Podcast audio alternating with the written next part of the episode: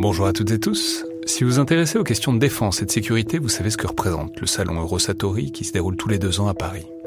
C'est cette année la 28e édition qui se tient du 17 au 21 juin prochain à Paris-Nord-Villepinte et Eurosatori, qui sponsorise cet épisode, sera comme à chaque fois le grand rendez-vous mondial de la défense et de la sécurité. Je veux juste dire, c'est un événement que je trouve très étonnant, assez fascinant. J'y suis allé pour la première fois il y a deux ans pour l'édition 2022. Et euh, vraiment, si vous vous demandez ce qui se fait dans le monde militaire et en matière de sécurité, c'est là qu'on peut voir les dernières tendances, depuis les plus grandes geekeries et les innovations du moment, jusqu'aux grands équipements du futur pour les armées et les forces de sécurité en France et dans le monde. Bref, si vous intéressez de près à ce monde-là, c'est le moment de vous inscrire pour ce qui sera la plus grande édition de l'histoire du salon, avec plus de 1900 exposants et 60 000 visiteurs, vous pouvez le faire en allant sur eurosatori.com.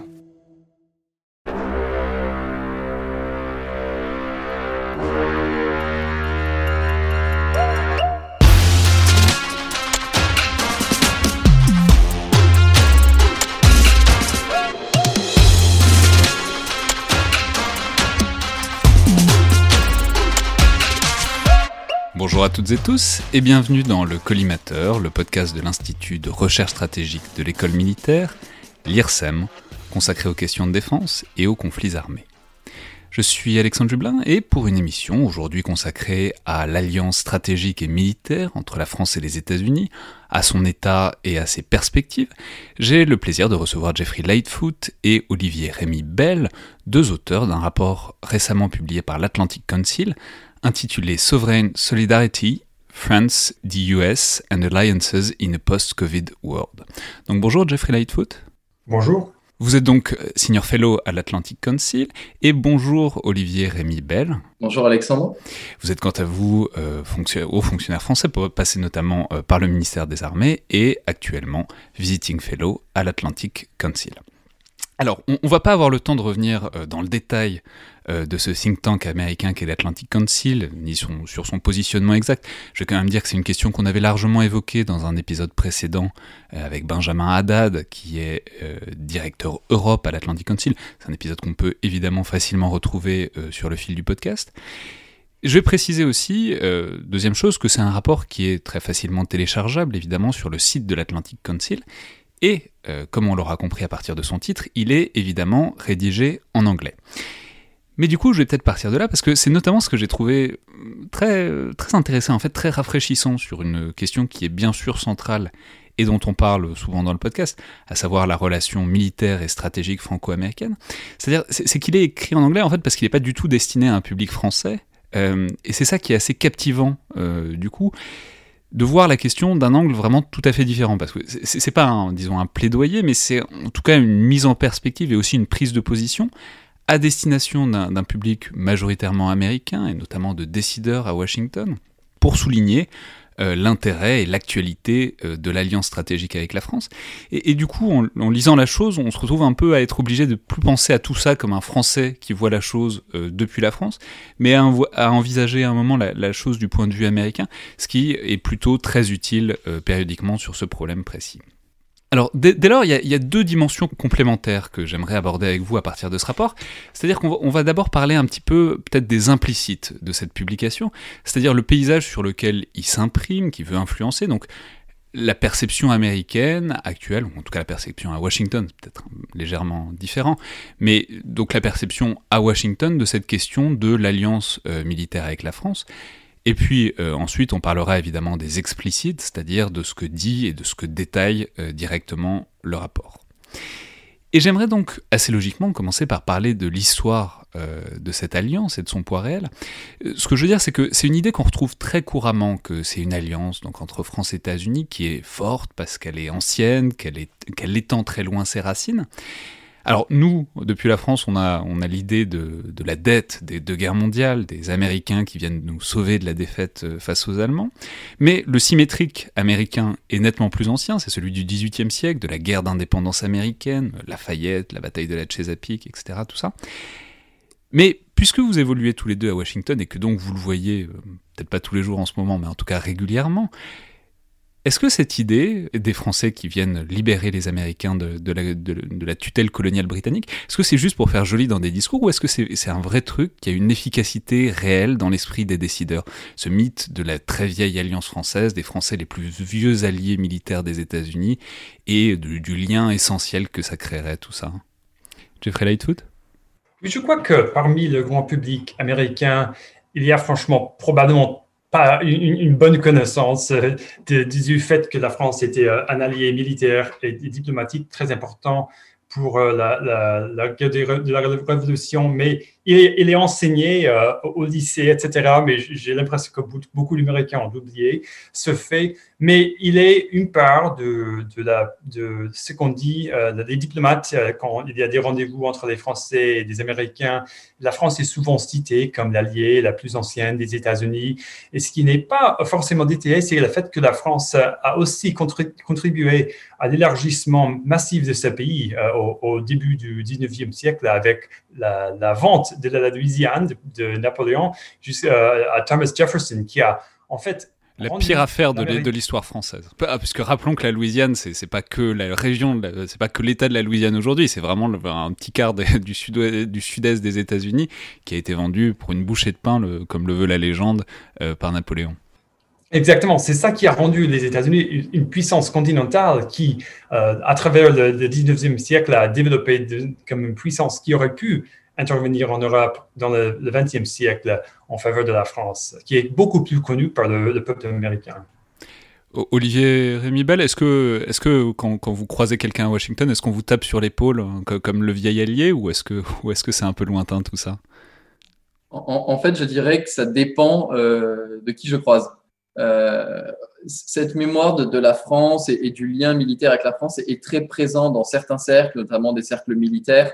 Euh, pour le corps des Marines américains, euh, la bataille de Bois-Bello durant la Première Guerre mondiale, par exemple, c'est beaucoup plus récent, mais quelque chose d'extrêmement fort, d'extrêmement marquant qui ressort. Euh, pour la marine aussi, la, figure de l'amiral de Grasse, ce genre de choses. Et puis finalement, pour le milieu plus large des think tanks, et notamment des gens qui font des affaires européennes ou ce genre de choses, finalement, c'est pas quelque chose qui existe tant que ça. c'est un milieu qui, quand il pense à l'Europe, pense souvent d'abord à l'Allemagne ou au Royaume-Uni.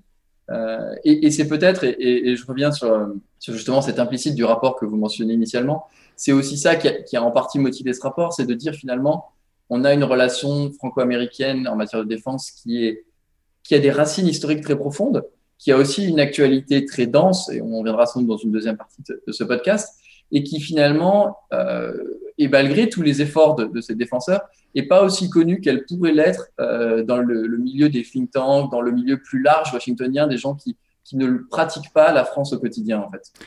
Ouais, alors évidemment, bon, on ne va pas avoir le temps de refaire euh, trois siècles, enfin, deux siècles et demi de, de, de, de relations franco-américaines. Évidemment, il y a les deux guerres mondiales, on n'a peut-être pas besoin de revenir sur, euh, sur l'importance primordiale de ces moments tout comme sur euh, l'alignement de la France sur les États-Unis par l'intégration euh, à, l'OTAN au début de la, guerre froide. Mais il y, a un deuxième moment de cette relation militaire et stratégique franco-américaine sur, laquelle j'aimerais avoir votre avis. C'est sur le moment gaulliste. Euh, ce que je veux dire, c'est que même si la France est évidemment toujours restée alliée des États-Unis, on sait que pendant sa présidence, le général de Gaulle a disons, beaucoup de pas de côté par rapport à l'allié moyen euh, des États-Unis pendant la guerre froide, par exemple sur, le plan des relations avec la Chine ou avec l'URSS. Mais peut-être que le geste le plus marquant de tout ça, c'est probablement le, retrait du commandement intégré de l'OTAN en 1966. Donc d'abord, est-ce que vous pourriez peut-être nous rappeler euh, rapidement ce que ça a vraiment impliqué, puis ensuite quelle marque ça a peut-être laissé à Washington dans l'imaginaire, dans les représentations qu'on y trouve du positionnement de la France dans l'alliance américaine, c'est-à-dire dedans, mais un peu dehors quand même. Jeffrey Lightfoot? Je crois que cette histoire plutôt récente pèse toujours sur euh, la relation franco-américaine, même si euh, le président Sarkozy, par exemple, a renversé le retrait de la France au commandant, intégré en 2009, qui a, mis en fait un général de quatre étoiles français à Norfolk, le commandant de, ACT à, Norfolk. Mais, il y a toujours un peu cette méfiance, un peu que, que les, les, politiciens français, les présidents cherchent à imiter un peu le lien gaulliste et évidemment le conflit entre les États-Unis et la France en 2003 sur la guerre en Irak a été vu comme beaucoup d'Américains comme un, refait euh, du gaullisme en fait. Et donc, quand on voit certaines tentatives, même du, de ce président actuel, par exemple, sa diplomatie vers la Russie, on voit euh, ces spectres gaullistes, même si ce n'est pas forcément le cas aujourd'hui. Mais, même sur un plan plus très simple, c'était vraiment important. Enfin, je veux dire, on, reparlera peut-être de 2009 de cette, réintégration, mais puisque est-ce que c'était essentiellement du domaine du symbole, puisque bon, tout ça est évidemment politique, ou est-ce qu'il y avait quand même une vraie, euh, puisque ça a duré quoi, 40 ans, est-ce qu'il y avait, il y a eu un vrai moment de, où fonctionnellement c'était moins puissant euh, jusque à la réintégration donc de 2009 je crois, que, je crois qu'il a coupé le lien euh, entre les forces militaires américaines et les forces militaires françaises. On, a vu, par exemple, dans la première guerre du Golfe en 1991, que les Américains ont un peu mis les Français un peu en dehors de la coalition, en, fait, euh, du fait que les Français étaient moins bien intégrés dans des opérations de coalition. Mais euh, au fur et à mesure euh, que la France et, l'OTAN ont fait des opérations ensemble, soit en Afghanistan, soit dans les pays Balkans, soit après la réintégration de l'OTAN, nous avons vu plus récemment une, une, euh, interopérabilité beaucoup plus proche qu'auparavant. Olivier Rémibel? Oui, ce que vient de dire Jeff est, assez intéressant puisque un des effets du retrait du commandement intégré de la France a été justement de de poursuivre, enfin d'approfondir cette méconnaissance par les Américains euh, du système français, où en gros il y a toute une génération d'officiers américains qui n'ont pas nécessairement côtoyé leurs homologues français, alors qu'ils croisaient en fait au sein de, de l'OTAN euh, leurs homologues allemands, leurs homologues britanniques euh, et d'autres nations. Et, et, de ce point de vue-là, le, le, retour de la France dans le commandement intégré de l'OTAN euh, a été extrêmement bénéfique pour la, la connaissance mutuelle euh, et, et, pour une sorte de, de d'interpénétration réciproque qui est, qui, est, assez importante pour pouvoir ensuite agir ensemble, pouvoir au moins se comprendre.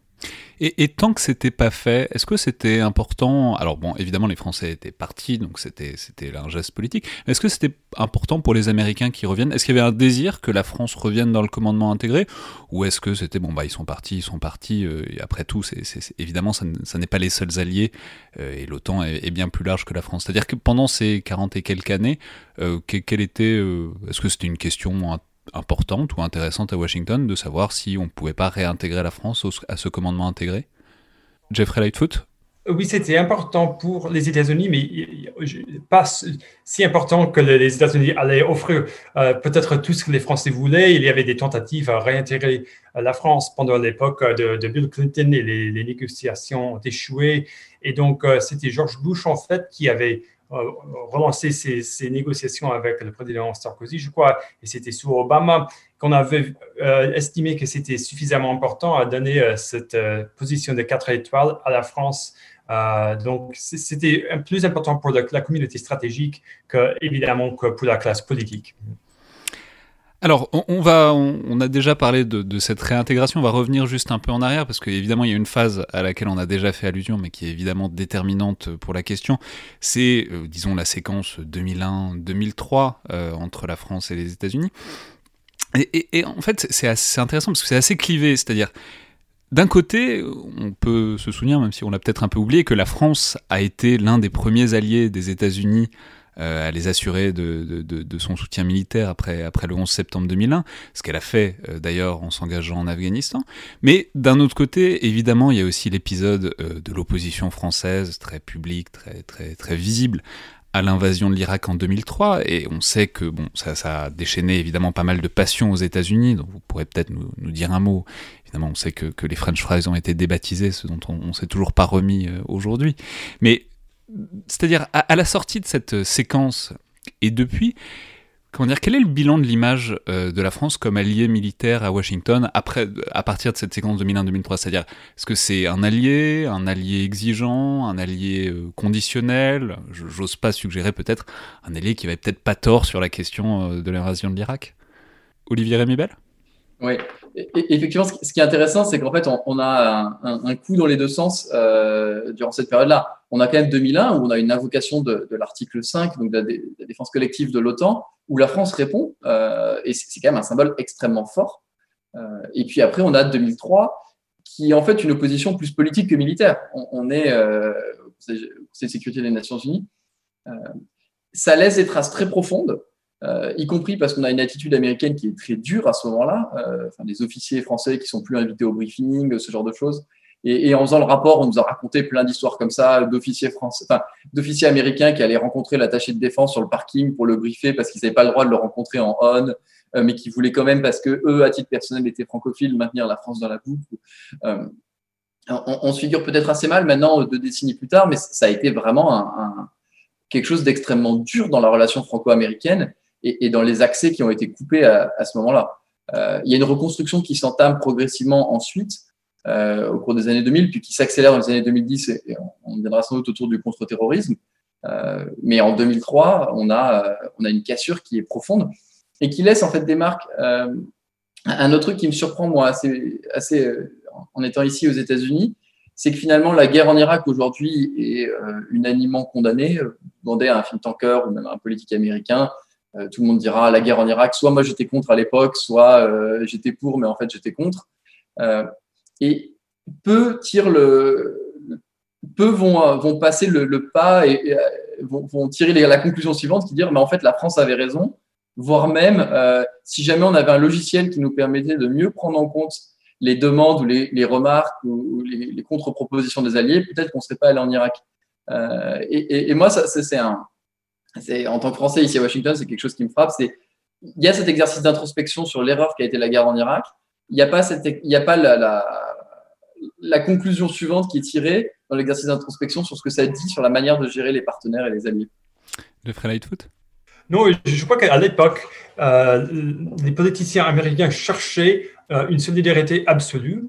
Et le, fait que la France n'ont pas seulement abstenu de la guerre, mais a cherché à, s'opposer aux États-Unis au Conseil de, sécurité à chercher des ralliés d'autres pays autour d'elle. C'est ça qui avait euh, frustré extrêmement euh, les Américains. Mais il faut noter aussi que après euh, la réélection de George Bush en 2004-2005, il y avait une tentative à, renouveler la relation sur le part des Français, mais aussi des Américains aussi, qui a permis l'établissement de cette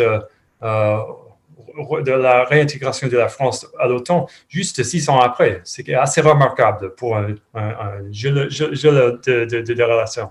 Alors, euh, disons pour rentrer, pour sortir de, un peu de cette phase historique, même si on va évidemment reparler du chaînon manquant, c'est-à-dire la décennie 2010, euh, où évidemment beaucoup de la phase dans laquelle on est s'est construite. Mais je, voudrais maintenant entrer un peu de, plein pied dans le sujet et dans le contenu du rapport, en commençant vraiment par vous poser la question de la manière la plus basique qui soit, et puis ensuite évidemment on affinera. Mais euh, voilà la question. Pourquoi et en quoi est-ce que les États-Unis ont vraiment besoin de la France?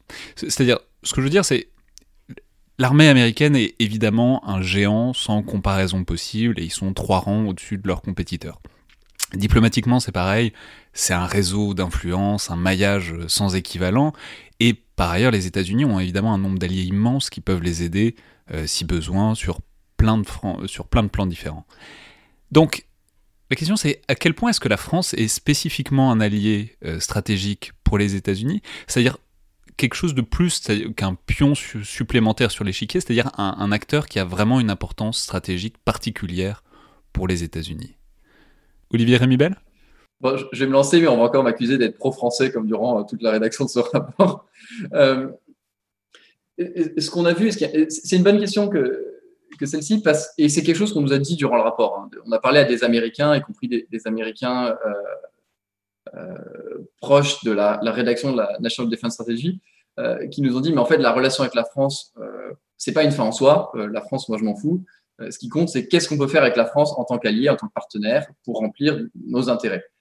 Et la réponse était positive. Il y a plein de choses qu'on on peut faire avec la France. Ce, qui est intéressant, c'est que finalement, euh, et ce qui nous a été mis aussi en, lumière quand on a interrogé les gens, c'est que ce qui intéresse, c'est que la France est souvent assez en miroir des États-Unis, à une échelle beaucoup plus petite, hein, mais souvent en miroir, c'est-à-dire qu'elle va chercher à avoir une indépendance d'appréciation de la situation. Et donc, il y a une autonomie dans, euh, dans le renseignement, il y a une autonomie dans l'analyse qui est assez intéressante pour les États-Unis aussi. Euh, et puis, il y a toute, une volonté d'investir en fait sur des capacités euh, de pointe dans l'espace, dans le cyber. Il y a une capacité expéditionnaire, il y a la volonté d'utiliser les, forces qu'elle a, qui ressemble en fait beaucoup à, ce que font les États-Unis, et ça, ça, les intéresse énormément. les Américains ont d'autres alliés, mais n'ont pas nécessairement des alliés avec qui ils ont une coopération qui s'étend sur l'ensemble du spectre. Et la France est un des rares en fait partenaires américains à pouvoir leur apporter ça. Jeffrey Lightfoot? Il faut aussi noter que la France a, une position importante dans l'Indo-Pacifique. Dans sa géographie, il y a plus d'un million de citoyens qui habitent là, citoyens français, et qui possèdent donc des capacités militaires qui peuvent euh, être présents dans l'Indo-Pacifique, qui est l'enjeu stratégique très majeur pour les États-Unis à ce moment-là. Et donc, il y a aussi cet attachement de, la France à sa souveraineté et à son indépendance rend la France très important. Quand la France et les États-Unis travaillent ensemble, euh, étant donné l'attachement de la France à sa souveraineté, ça, a un certain poids politique pour les États-Unis aussi. Et c'est en fait, puisque la France est très attachée à sa souveraineté, c'est parce que la France est très attachée à sa militaire, à ses capacités diplomatiques. Et les, États-Unis ont besoin des alliés qui sont prennent la sécurité très au sérieux. Il y a beaucoup de, Européens, franchement, qui ne sont pas très sérieux euh, de sécurité et de défense. Et c'est extrêmement frustrant pour des Américains, y compris les démocrates et les, Trumpistes en même temps. Mais alors parlons-en, euh, jusqu'où, enfin, dans quelle mesure, quels sont les principaux chantiers de coopération euh, effectifs? Alors par exemple, vous avez commencé à faire référence tout à l'heure, Olivier Rémibel, au contre-terrorisme, évidemment, c'est une longue séquence qui commence en 2001, sur, le, sur laquelle bon, ça, ça s'est passé inégalement, mais qui, où la, la, coopération s'est largement approfondie dans la décennie 2010. Comment dire Est-ce que c'est ça la, pierre angulaire de cette, euh, de cette relation qui s'approfondit? Est-ce que c'est autre chose? On pourrait parler, on va sans doute parler des capacités navales, des déploiements euh, sur des théâtres extérieurs. Euh, en quelque sorte, quelle est la, quelle est la, pierre fondamentale sur laquelle le reste se, construit, à votre avis? Olivier Rémivel Disons qu'effectivement, au cours des années 2010, la relation s'approfondit autour justement des opérations de contre-terrorisme, essentiellement au Levant puis au Sahel, parce que la France montre qu'elle est, qu'elle est volontaire, qu'elle est capable, et ça c'est extrêmement précieux pour les Américains y compris en apportant des capacités, et on le disait que peu d'autres alliés apportent. Euh, on a quand même cet épisode qui est resté, euh, qui est resté connu. Euh, en gros, le, plan de rotation de la marine américaine, à un moment, prévoit un gap où il n'y a plus de porte-avions américains au Levant. et donc, les États-Unis se tournent vers la France, et la France fait appareiller le Charles de Gaulle pour combler ce, trou dans le déploiement américain. Et, ça, ça reste un moment extrêmement fort à peu près tout le monde nous l'a cité quand on, a, on est allé parler euh, à, des, contacts américains, comme un exemple clé de ce que la France peut apporter en, termes de capacité unique euh, pour la lutte contre le terrorisme, et puis euh, évidemment pour autre chose, parce que les porte-avions peuvent servir à autre chose. Mais c'est une capacité unique aussi parce que la France est, le seul pays à opérer des porte-avions à catapulte comme le font les États-Unis. Et ça, ça, ça permet en fait, le fait d'avoir la même configuration euh, et, aussi une base pour avoir une interopérabilité particulière ensuite. Mais on va en reparler parce qu'effectivement c'est très intéressant, d'autant que le, enfin bon, le, fait d'être capable de faire ce, cross-decking, c'est-à-dire le fait que des, des, avions américains et français puissent atterrir sur les porte-avions l'un de l'autre, en fait c'est l'indice de, de, la maturité de plein de processus qui sont là depuis bien plus longtemps, de plein, de, de plein d'harmonisations qui sont là de longue date. Mais je, pense même à des... Euh, parce que ça c'est très visible, ça a été très visible et on va en reparler, mais je pense même peut-être à des choses plus, euh, plus invisibles. Par exemple la, coopération en matière de renseignement. On sait que la France est déployée au Sahel, elle est déployée depuis très longtemps, et on sait, on en a parlé notamment au moment de l'élimination d'Abdelmalek Drogdel, que ça a été fait beaucoup avec, euh, grâce à du renseignement, par les Français, mais grâce à du renseignement américain. Donc, comment dire, en quelque sorte, pour ces choses sur lesquelles on porte souvent moins le regard, on en parle, mais en termes un peu vagues, quand est-ce que ça s'est mis en place et disons quel est la, quel niveau de complémentarité est-ce qu'on arrive à avoir à l'heure actuelle? Jeffrey Lightfoot?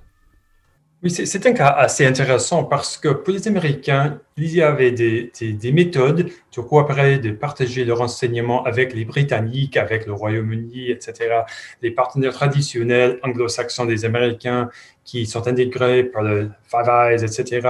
Et quand la France était un partenaire très privilégié, pas seulement dans le Sahel, mais aussi au Levant, dans la lutte contre la Daesh, etc.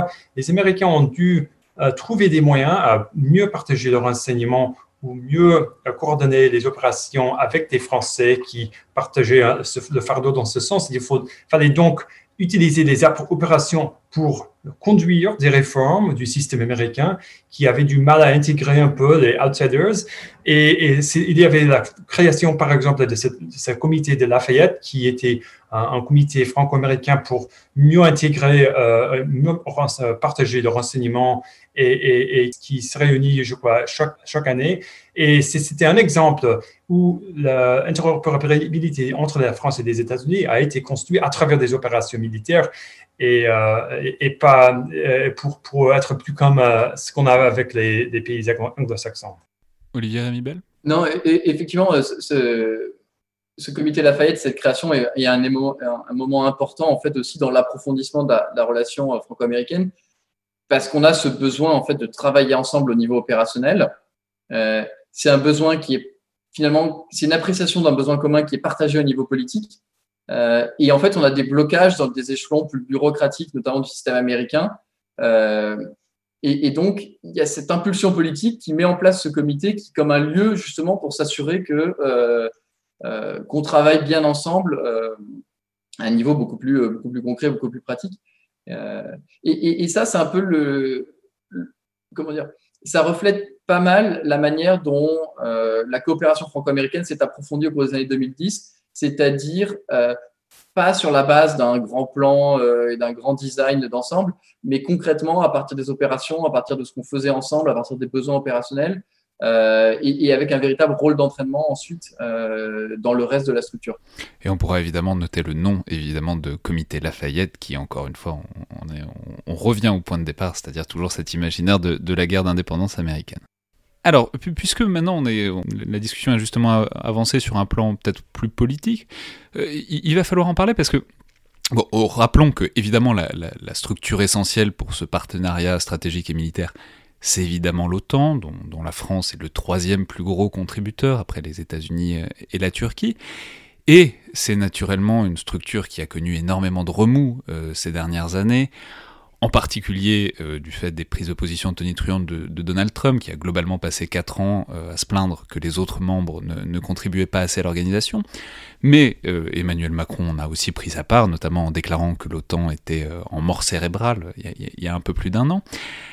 Donc, où est-ce que ça en est? C'est-à-dire, ça fait un moment que c'est compliqué, on reviendra dessus, mais comme souvent avec Donald Trump, c'est souvent un révélateur des, très violents de, de, phénomènes de très long terme. C'est-à-dire, est-ce que l'organisation a réussi à laisser passer l'orage politique sans être trop endommagée? Ou est-ce qu'elle en a vraiment fait les frais? Je pense notamment au projet de retrait des troupes américaines d'Europe, qui, dans une certaine mesure, était déjà engagé, euh, pas accompli, mais déjà engagé depuis plusieurs mois. De Lafioute en fait, l'OTAN, c'est le champ de bataille principal entre la France et les États-Unis d'un plan politique. Et c'est en part du fait que l'OTAN, c'est une alliance des États souverains, 30 pays qui sont en théorie tous égaux, mais c'est en fait le poids militaire américain qui, rend intéressante cette alliance. Et donc, euh, pour, beaucoup d'Américains, la, la, communauté stratégique, les questions européennes, les questions de défense sont sont vus dans, dans l'angle de l'OTAN. Alors que la France, oui, l'OTAN, c'est l'axe principal de sa sécurité, sécurité et de sa défense, mais aussi la France a des, euh, ses relations bilatérales, à son effort à renforcer le pilier européen de la défense ou, travailler avec des coalitions européennes, etc. Donc, euh, pour, la France, l'OTAN, c'est la manière des Américains à exercer le leadership des affaires européennes. Il y a toujours cette résistance historique et actuelle à, contre l'OTAN. Et en fait, le, fait que Donald Trump avait mis en question euh, les garanties américaines à l'OTAN a, renforcé, je crois, cette capacité, cet intérêt français à, construire une, autonomie stratégique européenne qui, euh, qui va assez mal euh, sur beaucoup d'oreilles américains qui se méfient un peu de, ce renouvellement du gaullisme ou de un désir français à se détacher des Américains. Mais, mais, très concrètement, est-ce que ça a eu des conséquences? Euh, ces, gestes, ces multiples marques de défiance? Je veux dire, l'OTAN, c'est une organisation militaire. Une organisation militaire, il faut que ça marche, il faut faire des exercices, il faut faire euh, des... Enfin, je veux dire, il y a un quotidien, quoi. Est-ce que tout ça s'est passé en quelque sorte à un niveau opérationnel? Ou est-ce que c'est resté au stade déclaratoire? Puisque, bon, comme souvent dans les grosses organisations comme ça, il y, y, a une inertie aussi. Hmm. Jeffrey J'ai l'impression que les choses vont euh, plutôt bien au, niveau opérationnel à l'OTAN. Euh, les choses marchent assez bien. En fait, beaucoup d'alliés dépensent de, plus en plus d'argent. Euh, mais il y a des, inquiétudes, il y a des, difficultés politiques, il y a des disputes sur l'Europe de la défense qui, ont des effets pratiques. Et, mais je, crois qu'on verra ce qui va changer avec cette nouvelle administration qui, évidemment, va chercher à renouveler l'attachement américain à l'Alliance Atlantique et renforcer l'attachement américain. J'imagine qu'il y aura aussi une revue de certaines politiques et un effort à renverser, par exemple, le retrait des Américains, troupes américaines euh, depuis l'Allemagne.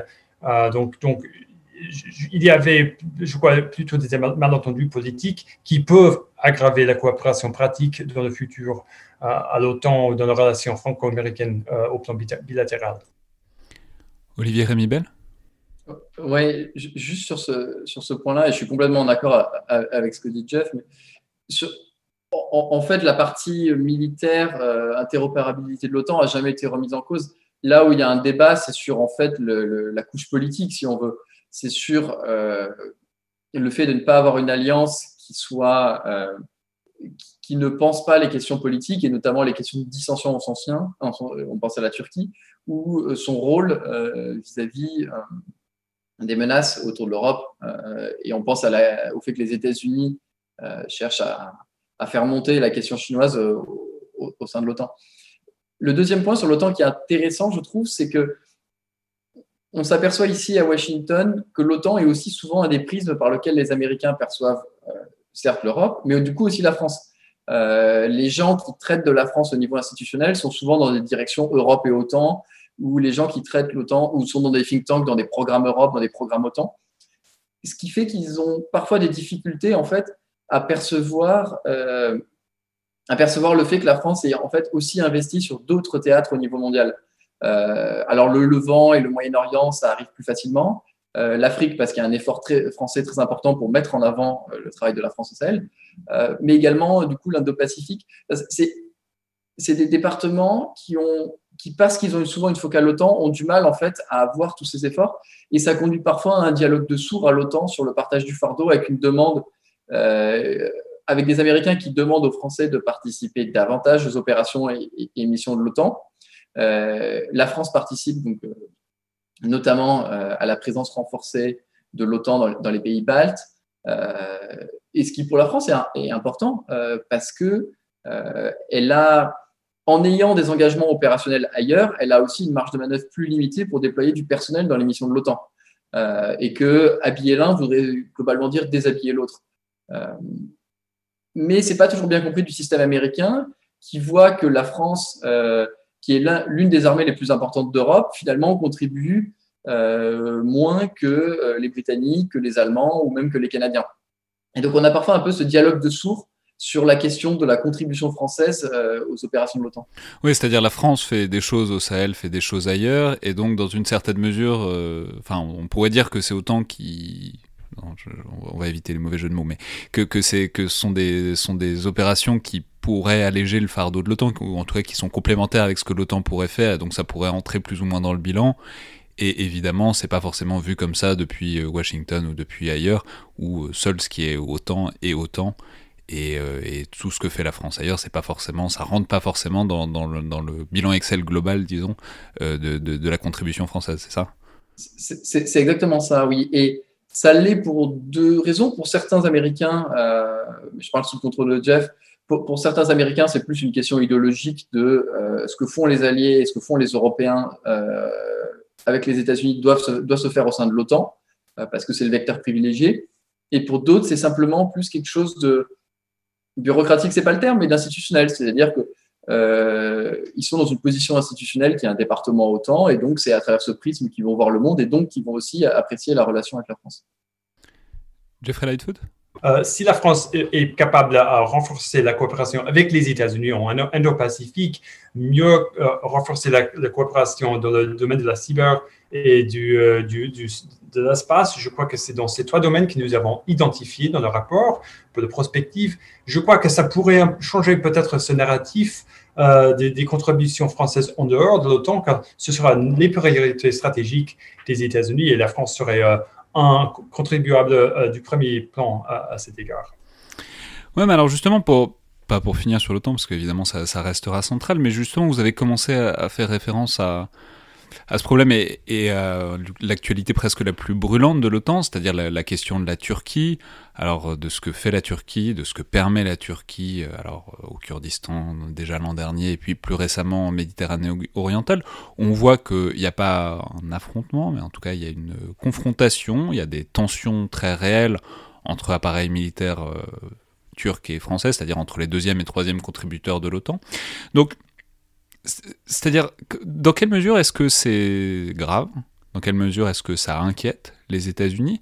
Et surtout parce que du coup, ça pose aussi la question de leur position au sein de l'OTAN, c'est-à-dire, dans quelle mesure est-ce que les États-Unis sont en position d'arbitrer et de concilier tous ces acteurs, surtout alors que ça fait 4 ans qu'ils râlent contre l'OTAN? Et voilà, et combien de temps est-ce que ça peut durer, les, les, deux immenses piliers de l'OTAN qui euh, sont en tension très explicite?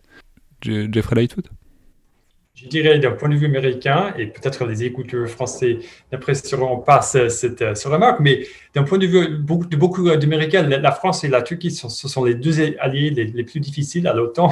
Et le fait qu'ils se disputent ensemble, c'est un peu ironique, mais très, très problématique. Personne ici ne sait quoi faire avec la Turquie, qui reste un allié stratégique extrêmement important euh, pour la mer Noire. Euh, ça vient entre l'Europe et, et le Proche-Orient mais nous avons beaucoup de, euh, du mal, euh, les démocrates et les républicains euh, y compris. C'était M. Trump qui avait une relation très particulière avec Erdogan, qui lui a permis, à, vertu des sanctions plus sévères, etc., qui va complètement quitter la scène en, quelques semaines ici. Et j'imagine que les relations seront encore plus tendues entre la Maison-Blanche et la Turquie.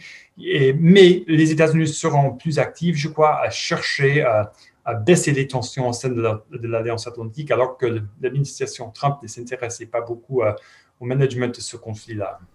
Olivier Ramibel?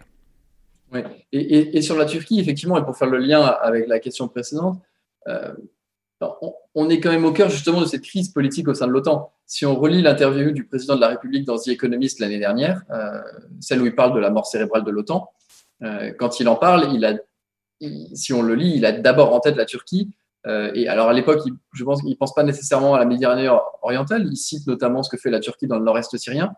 Euh, mais, c'est précisément ça, un des endroits où, on atteint les limites du fonctionnement de l'OTAN en pilote automatique, c'est dans cette incapacité à traiter les questions politiques. Euh, et ça a donné lieu justement à la mise en place d'un processus de, réflexion de l'OTAN, avec un sort de rapport avec un comité des sages, donc voyons ce qu'il ce en advient.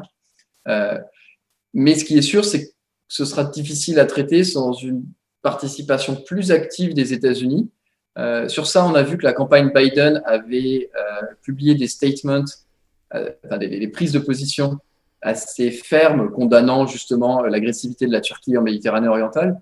donc ça augure peut-être favorablement d'une intervention au sens politique américaine dans ce débat.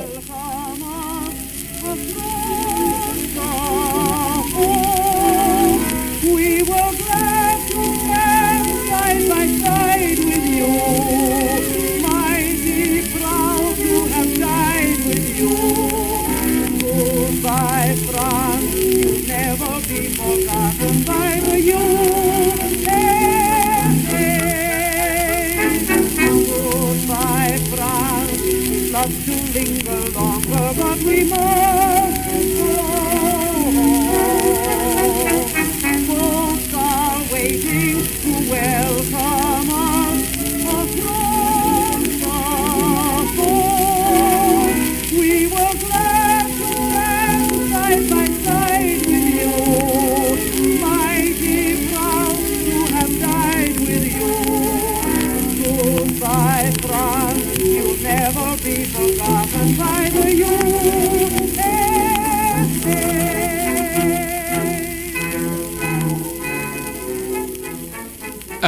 Ces tensions et toutes ces dissensions, disons, au sein de l'OTAN sont aussi euh, répercutées évidemment sur un autre plan euh, auquel vous avez commencé à faire référence, qui est celui euh, de la défense européenne. On sait que la France est moteur depuis des années, mais surtout depuis quelques mois, ça s'est beaucoup accéléré ça a toujours été un peu la tension pour la France euh, comme pour les pays européens, c'est-à-dire euh, d'un côté euh, l'Alliance Atlantique et de l'autre la création d'une Europe de la défense. Ça fait 50 ans que c'est comme ça, et c'est la tension consubstantielle.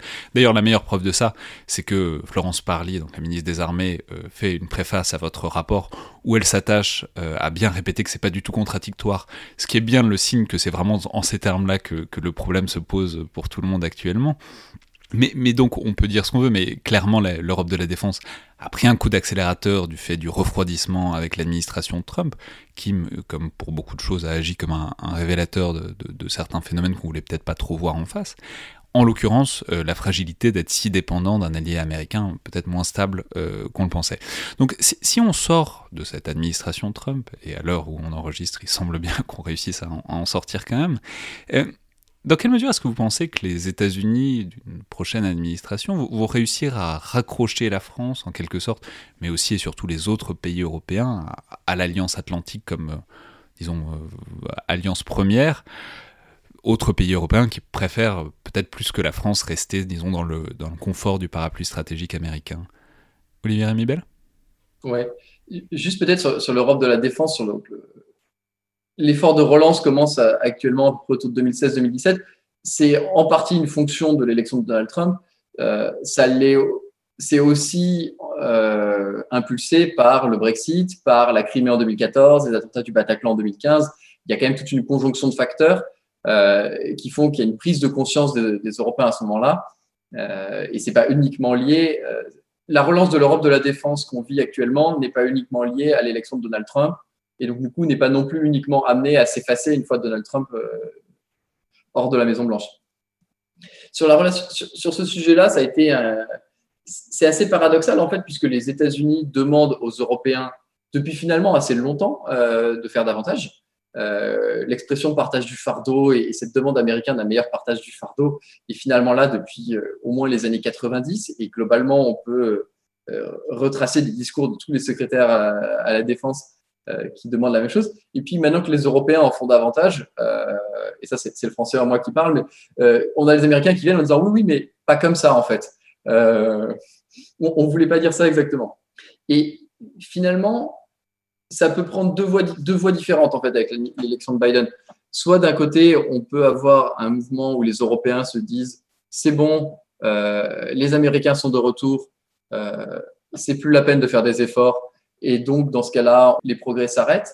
Euh, ça ne me semble pas entièrement probable, puisqu'on a quand même une prise de conscience qui s'est faite et, des menaces qui restent présentes. L'autre voie que ça peut prendre, c'est au contraire d'avoir une administration Biden qui finalement soit assez favorable en disant aux Européens, très bien, allez-y, euh, investissez dans votre outil de défense, euh, construisez l'Europe de la défense, et, ça, ça, au contraire, ça pourrait faire la base d'un dialogue franco-américain renforcé. Est-ce que ça vous paraît probable qu'après toutes ces années à voir euh, un peu d'un mauvais œil la construction d'une Europe de la défense, qu'enfin on arrive avec une administration américaine qui considère ça plutôt comme une bonne nouvelle? Il y aura, je crois, une méfiance d'une approche euh, européenne d'Europe de la défense si c'est vu comme cherchant à exclure euh, soit les, Américains ou à dicter à, d'autres Européens qui ne peuvent pas avoir une relation assez privilégiée avec l'OTAN ou avec les États-Unis. Donc, je crois que l'équipe Biden va encourager euh, un pilier européen euh, de l'OTAN, par exemple, ou des efforts pour les Européens à mieux partager le fardeau. Mais parfois, j'entends des officiers français qui disent oui, comme le, ministre Parly dans notre rapport, c'est complémentaire avec l'OTAN, nos, efforts. Parfois, on entend des interventions du président de la République où il parle très peu de l'OTAN. Et c'est à ce moment-là que l'histoire pèse sur cette histoire du gaullisme, cette histoire de 2002-2003 pèse un peu sur la relation. Il y a un, peu de méfiance. Qu'est-ce qu'il veut vraiment, Emmanuel Macron? Est-ce qu'il veut exclure des Européens? Il faut aussi noter que euh, beaucoup de les Polonais, les Roumaniens, ils sont dans l'oreille des Américains. Ils disent non, nous voulons rester tout, tout, près avec vous. Et donc, parfois, des, Américains euh, ils ont tant d'autres alliés qui s'opposent à la vision française de l'Europe et c'est en part pour eux qu'ils interviennent contre les, projets particulièrement français de l'Europe de la défense. Oui, c'est-à-dire les États-Unis sont un peu en quelque sorte la Libye de, tous ces pays européens qui n'ont pas vraiment très envie d'avoir une vraie Europe de la défense. Olivier Rémibel? Oui, juste pour rebondir sur, quelque chose que, disait Jeff et, qui est assez important, c'est qu'un un certain nombre des prises de position officielles françaises euh, laissent un peu à interprétation. Et, en fait, dans ce flou de l'interprétation, comment dire, est empiré par l'absence de familiarité euh, du système américain avec le système français et avec la culture stratégique française, et puis avec ce, passif historique. Et, donc, on voit euh, ici à Washington souvent des effets d'emballement, où en fait des déclarations françaises sont interprétées par des gens qui n'ont pas nécessairement en tête euh, la coopération actuelle ou qui n'ont pas nécessairement en tête le contexte politique français, qui vont s'appuyer sur, sur des, des généralités historiques sur euh, le, général de Gaulle sur 2003, et finalement approfondir la familiarité entre le système français et le système américain. Euh, c'est un, des points qu'on souligne dans le rapport. C'est aussi un moyen d'éviter ces effets d'emballement euh, autour des annonces françaises.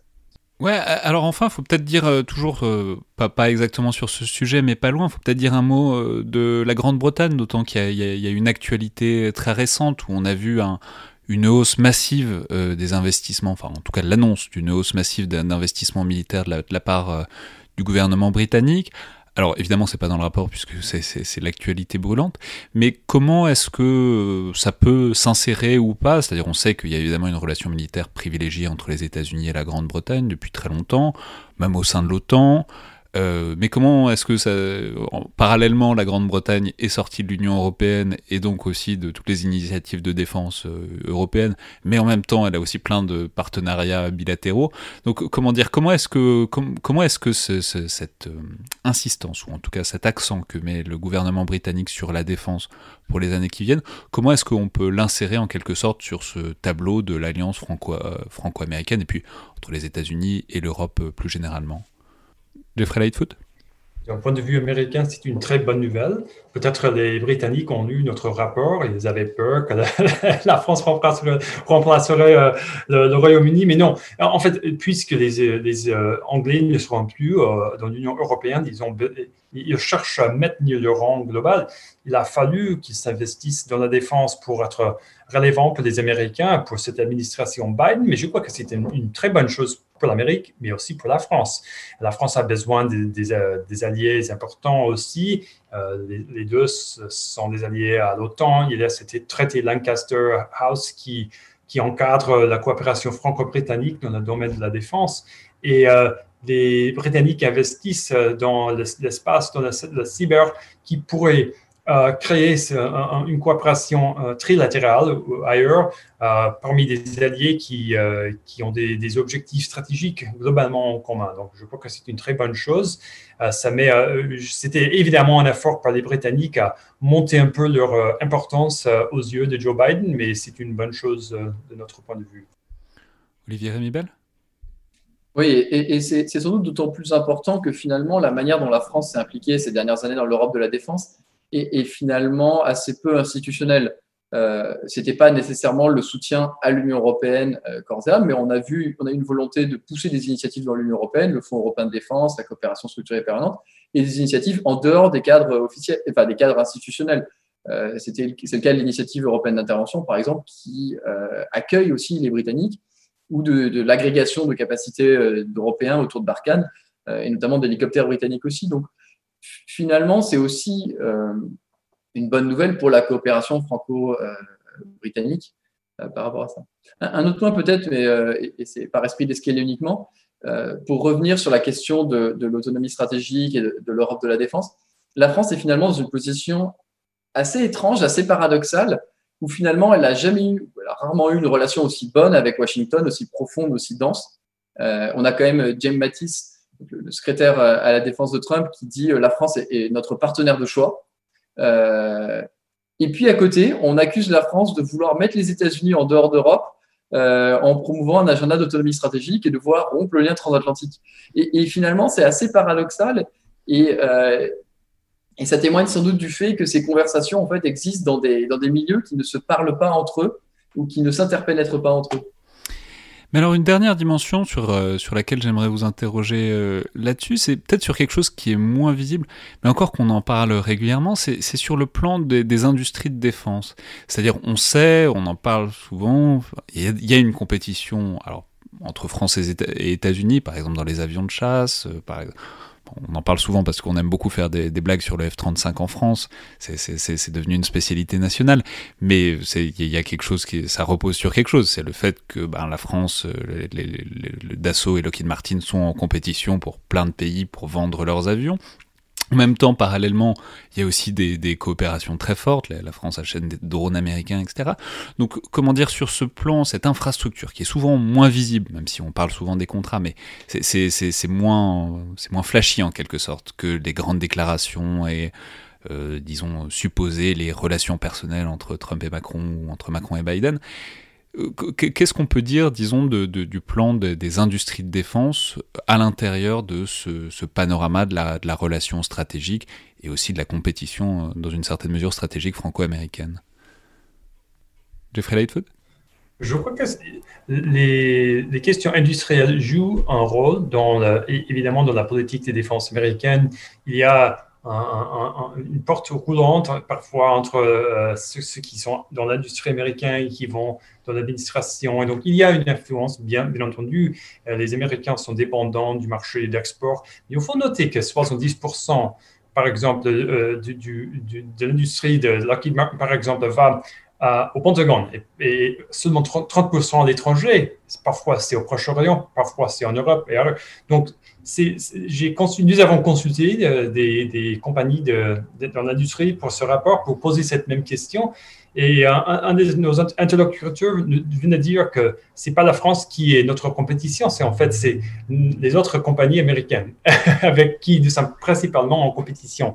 Mais il faut noter que quand même il y a quand même cette euh, une influence et je crois que c'est c'est un souci pas seulement industriel, mais aussi stratégique. Les Américains veulent que le maximum d'alliés euh, de possible ont le F-35, par exemple, pour euh, complémenter le command and control à l'OTAN. Donc, c'est parfois, oui, industriel, certainement, mais aussi des intérêts plutôt stratégiques, d'interopérabilité qui sont préférés par le commandant suprême à l'OTAN, etc. Donc, il y a plusieurs intérêts. Ce n'est pas forcément des intérêts industriels qui sont euh, le, cause principale de ce conflit euh, entre, entre les deux pays parfois. Olivier Rémibel ouais. Non, et, effectivement, on a eu aussi des, des frictions industrielles autour de l'Europe de la défense, euh, puisque finalement, les critiques américaines sur le Fonds européen de défense, sur la PESCO, portaient sur le fait que ce soit une forme de protectionnisme déguisé. Et ça donnait lieu à, à, des débats assez acrimonieux, notamment avec les, Européens qui soulignaient qu'aucun de ces deux mécanismes en fait ne change les conditions d'accès au marché européen. On est sur des mécanismes de, recherche et développement. Pour autant, et c'est aussi euh, un des points qu'on cherche à, souligner dans le rapport, c'est important que les Européens développent aussi leur propre industrie de défense parce que c'est ce sentiment d'appropriation de leur question de sécurité qui est un des facteurs de leur investissement continu en fait dans, les, dans leur propre défense.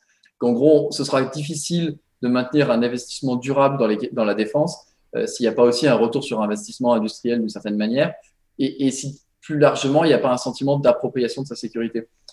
Et, ça, c'est un des points qu'on cherche à souligner dans le rapport, c'est que finalement, ce qui fait de la France un allié utile pour Washington, c'est-à-dire un allié qui est capable d'aller avec elle frapper en Syrie euh, dans l'opération Hamilton, qui est capable de suivre des objets en, basse orbite terrestre ou qui est capable d'échanger du renseignement et d'autre part un allié pénible, c'est-à-dire un allié qui va lui dire non euh, à l'OTAN, qui va euh, euh, emmener les Européens faire une, autre mission parallèle dans le Golfe arabo-persique que la mission américaine. et, en, fait, les deux ont le même sous-jacent. Et, ce sous-jacent, en fait, est finalement un sens par la France qu'elle est responsable de sa sécurité, qu'elle qu'elle dispose d'une autonomie stratégique et c'est cette autonomie stratégique qui la pousse à investir dans des capacités utiles aux États-Unis, qui la pousse politiquement parfois à dire non. Et finalement, ce un des points qu'on cherche à mettre en avant dans le rapport, c'est que si les États-Unis euh, veulent des alliés davantage capables, davantage investis dans leur sécurité, ça veut peut-être aussi dire des alliés qui s'approprient davantage leurs propres questions de sécurité, donc des alliés qui finalement ressemblent peut-être un petit peu plus à la France, et peut-être aussi des alliés un peu plus pénibles ou un peu plus complexes à gérer, pareil. Très bien. Alors enfin, dernier, dernier point, alors c'est un peu problématique parce que c'est forcément un peu hasardeux, mais je vais vous poser quand même la question de ce qu'on peut dire, ce qu'on peut savoir, ce qu'on peut prévoir de la future administration Biden. C'est compliqué parce que, évidemment, à l'heure où on enregistre, donc on enregistre le 24 novembre, on n'a pas encore toutes les nominations, mais il semblerait que euh, deux de ses conseillers, des conseillers fidèles de Joe Biden de longue date, donc que sont Tony Blinken et Jake Sullivan, soient nommés euh, respectivement Secretary of State, donc l'équivalent du ministre des Affaires étrangères, et euh, National Security Advisor, qui n'a absolument pas d'équivalent en France, mais qui est un acteur quand même essentiel de, de la politique de défense. Alors, voilà, c'est naturellement trop tôt pour savoir, mais si tout ça est bien confirmé, si ça, s'inscrit dans un tableau assez cohérent et relativement prévisible, avec ensuite il y aura le secrétaire à la défense, etc. Est-ce que ces deux nominations, et les quelques nominations qu'on connaît déjà à l'heure actuelle, indiquent quelque chose sur les orientations à venir et sur ce qu'on peut prévoir euh, de la relation euh, franco-américaine, à votre avis? Et si oui, euh, quoi? Jeffrey Lightfoot? Il faut noter que Tony Blinken, le nouveau secrétaire d'État, et aussi John Kerry, qui sera euh, le, le pour le climat, sont des francophones. Euh, il y a des blagues, combien de fois va John Kerry visiter à, Paris pendant son mandat pour le climat. Donc, c'est une équipe qui, est, qui connaît assez bien la France, mais qui a été choisie pour leur expérience. C'est globalement l'équipe euh, Obama 2, son deuxième partie de son mandat, des professionnels pas beaucoup d'ambition politique, mais des anciens politiques comme Joe Biden, euh, John Kerry sont franchement en retraite de la politique. Donc, c'est, c'est une euh, équipe qui, sera, euh, qui a de l'expérience, qui a des relations, qui ont, auront une appréciation, des capacités françaises, il faut le noter, car le deuxième quatre ans de, l'époque Obama, c'était pleinement de coopération sur euh, la guerre contre le terrorisme. Et c'est une équipe, il faut le noter, qui va chercher à renforcer, renouveler euh, la politique extérieure américaine à travers ses alliés, euh, renforcer l'OTAN, renforcer la dissuasion contre la Russie, qui pourrait être un peu problématique pour cette diplomatie franco-russe qui agace un peu l'établissement américain de, diplomatie et de défense qui va encourager que des Européens dépensent de plus en plus d'argent sur, la défense, mais qui veulent que cet effort complémente l'OTAN et pas s'oppose à l'OTAN, et qui ont une bonne familiarité avec l'Allemagne et Angela Merkel. Donc, ça pourrait, euh, il pourrait avoir un peu une tendance vers l'Allemagne de cette équipe, je crois, euh, grâce au poids que Angela Merkel a euh, au sein de l'Europe et, c'est une équipe qui va privilégier des relations entre des démocraties, qui va poursuivre un, ligne un peu plus dure contre euh, l'Égypte, euh, l'Arabie saoudite et la Turquie, l'Hongrie, etc. On pourrait, imaginer aussi une relation plus étroite entre l'Union européenne et les États-Unis sur euh, beaucoup de questions globales. Et donc, c'est une opportunité pour la France. Nous appelons dans notre rapport que la nouvelle administration engage l'ambition de M. Macron pour euh, influencer un peu cette idée, ce concept d'autonomie stratégique, ne pas laisser euh, les Européens se débattre entre eux. Nous avons des intérêts, nous sommes des Américains, une puissance européenne aussi, grâce à l'OTAN. Donc, j'encourage que cette administration engage sur cette question euh, pour influencer les débats en faveur de nos intérêts, d'une Europe plus forte, plus résiliente, pour être un meilleur partenaire pour les États-Unis. Olivier Rémy-Bell Comme le Jeff dit, effectivement, on a une, une équipe qui est finalement euh, assez francophile, voire pour certains euh, assez francophone. Enfin, Tony Blinken, un, un, Français qui est, qui est parfait, il pourrait euh, faire le, podcast. si Michel Fournoy. Si jamais il veut intervenir, il est le bienvenu. Hein. Je ne suis, pas sûr qu'il écoute très régulièrement, mais, mais je n'ai pas de souci à, le recevoir. Et, on a également Michel Fournoy, si elle est nommée à la Défense, qui, pareil, est plutôt francophile. Euh, et, comme le disait Jeff, finalement, c'est des figures connues. Euh, on est sur les figures de l'équipe Obama, c'est vraiment euh, voilà des gens que vous connaissez, des gens que les alliés connaissent, des gens qui sont rassurants pour les partenaires américains, et, du coup des gens qui sont aussi prévisibles. et ça, les alliés aussi aspirent pas mal à retrouver une prévisibilité dans la politique étrangère américaine. ce, sera sans doute de très bons partenaires pour la France pour approfondir la relation bilatérale puisque la, France avait aussi souffert parfois de cette imprévisibilité dans la politique américaine, et notamment en ce qui concerne le retrait de troupes américaines, que ce soit au Levant ou que ce soit les, menaces répétées sur le soutien américain aux opérations au Sahel. On, devrait retrouver quelque chose de beaucoup plus apaisé et de beaucoup plus de, davantage anticipable. Ce qui restera sûr pour autant, c'est que euh, on a des tendances de fond aux États-Unis euh, où il y a une vraie fatigue de l'interventionnisme. Euh, il y a le mouvement qui appelle à mettre fin aux guerres sans fin, qui lui restera pesant, qui va aussi contraindre les choix que pourra faire Joe Biden. Euh, alors pour, et pour ceux que ça intéresse, je signale que alors le podcast dont je parle, un autre podcast dont je parle souvent qui est, qui Pod Save the World, a reçu à la fois euh, Tony Blinken et Jake Sullivan ces dernières semaines en pleine campagne, où ils ont très largement exposé euh, ce, que, ce que pourrait être une politique étrangère et une politique de défense de l'administration Biden on verra, on verra ce que ça donne, mais en tout cas, c'était pour ceux que la question intéresse vraiment, c'est deux interviews en longueur qui donnent, euh, disons, une lumière sur, euh, sur en tout cas les intentions du moment. Merci beaucoup, Jeff Lightfoot et Olivier Rémy-Bell. Merci. Merci. Je rappelle donc le titre du rapport Sovereign Solidarity, France, the US and Alliances in a Post-Covid World, téléchargeable euh, évidemment sur le site de l'Atlantic Council. C'était donc le collimateur, le podcast de l'Institut de recherche stratégique de l'école militaire. Je vous rappelle que vous pouvez nous faire part de vos remarques et commentaires par mail ou sur les réseaux sociaux de l'IRSEM, qui sont toujours les bienvenus, euh, tout comme vos notes et commentaires, notamment sur Apple Podcast. Merci à toutes et tous, et à la prochaine fois.